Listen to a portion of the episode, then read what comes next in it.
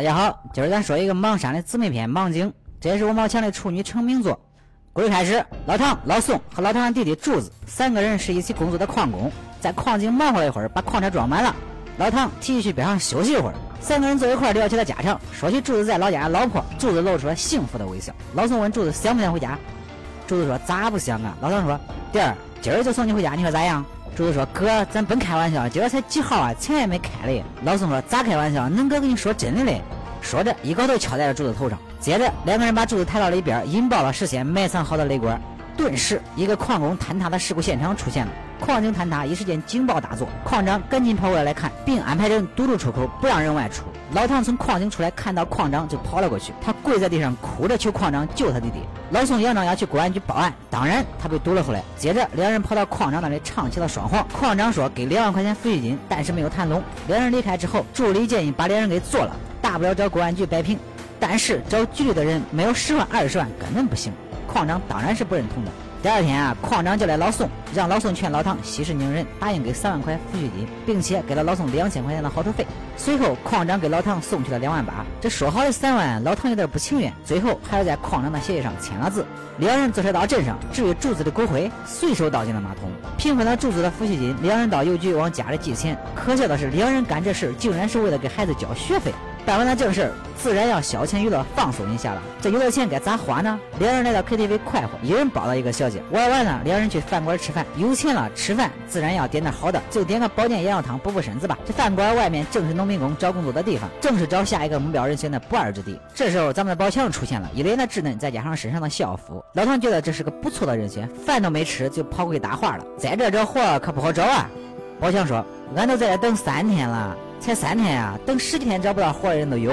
我呀，找了个煤矿的工作，工钱还不少嘞。说完，老唐扭头就走。这不是欲擒故纵吗？果然，沙强追过来求入伙了。老唐说不中啊，我都有搭档了。沙强又追过来求老唐。老唐说这样吧，我搭档的侄子病了，你要是愿意叫他叔，说不定还中。宝强说只要能找到活，别说叫叔了，叫爹都中。老宋一看老唐带了个小孩过来，一问这孩才十六岁。娃，你咋不上学啊？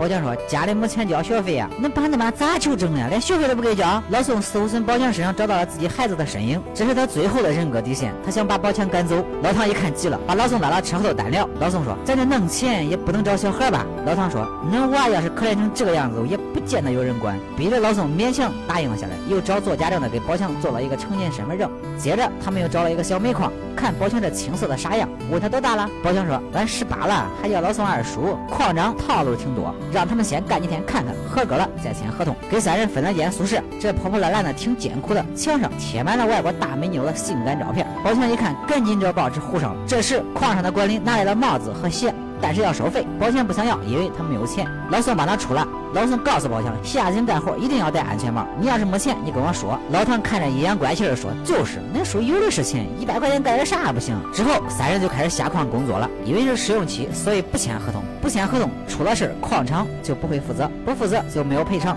没有赔偿，老唐和老宋自然不会对宝强下手，所以宝强暂时是安全的。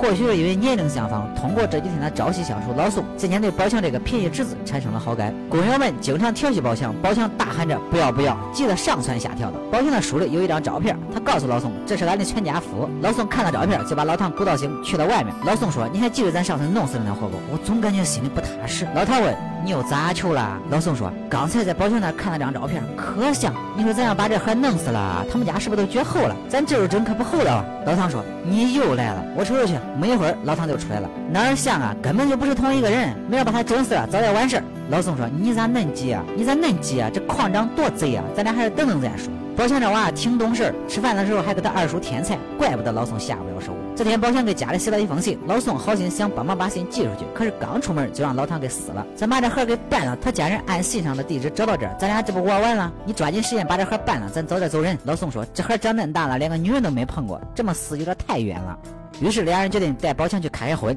门口呢，俩小子正在调情，到屋里一番讨价还价，讨好价钱，选好小姐，就把宝强送到楼上去了。屁股还没坐热，宝强就跑下来了。二叔，他脱了裤子。老宋再次把宝强送了上去。单纯的宝强从小到大哪儿见过这种阵势啊？两只手指着小裤衩，羞得不要不要的，完事了，气呼呼的下楼跑了出去。老宋说：“哇，你咋去了？没给你弄舒服？”宝强说：“二叔，我变成坏人了。”老唐说：“你可别怂，还不知好歹了。”再次下矿，宝强还在耍小脾气。老唐当时忍不住就要把宝强给办了，老宋不让，在那讲规矩，送行饭、送行酒还没弄。老宋很不耐烦：“小孩喝啥酒啊？”老宋说：“喝不喝是他的事让不让喝是咱的事这规矩得讲。”这天三人一块去菜市场，走着走着回头一看，宝强不见了，俩人顿时慌了，找了半天，终于找到老宋逮着就是俩耳瓜子，你没球是跑啥呀？二叔，我给你买了只鸡。老唐和老宋有点懵，接着就是宝强的送行宴了，这啥都体验了，也该上路了。老唐装内鬼的时候被人发现了，直接一镐子敲死了他。谁等我踩着我就弄死谁。接着老唐故技重施，哇，想家了不？让那二叔送你回家吧。这边老宋却迟迟不动手，耐不住的老唐直接一镐头敲在老宋头上，老宋应声而倒，然后黑着脸慢慢走向宝强。宝强这会儿还没搞懂是咋回事，吓得腿都软了。老唐举起镐头，眼看就要敲下来了，关键时刻老宋起来反手还了老唐一镐头，这下宝强反应过来，头也不回往外跑。二叔啥的也不管了，我估计宝强到这还不知道是咋回事这时候门口看门的喊人出来了，别的矿工也陆续走了出来，半天没人出来，估计是没人了。启动了手里的开关，炸毁了这个小矿洞。这二叔死了，矿长来找宝强，怕宝强加价，强行塞给他六万块钱，让他赶紧签字走人。宝强想不要都不中啊！接着，宝强带着二叔的骨灰，兜里揣着六万块钱，坐上了返乡的火车。在车上，他遇到了刘若英和刘德华两兄妹，引发了天下无贼这个故事。电影到这里就结束了。在这个充满邪恶的世界里，宝强是唯一让人感到欣慰的，而不那么黑暗的结局，让人心没有陷到盲井的井底。我们在唏嘘之余，也许会转身寻找自己的底线。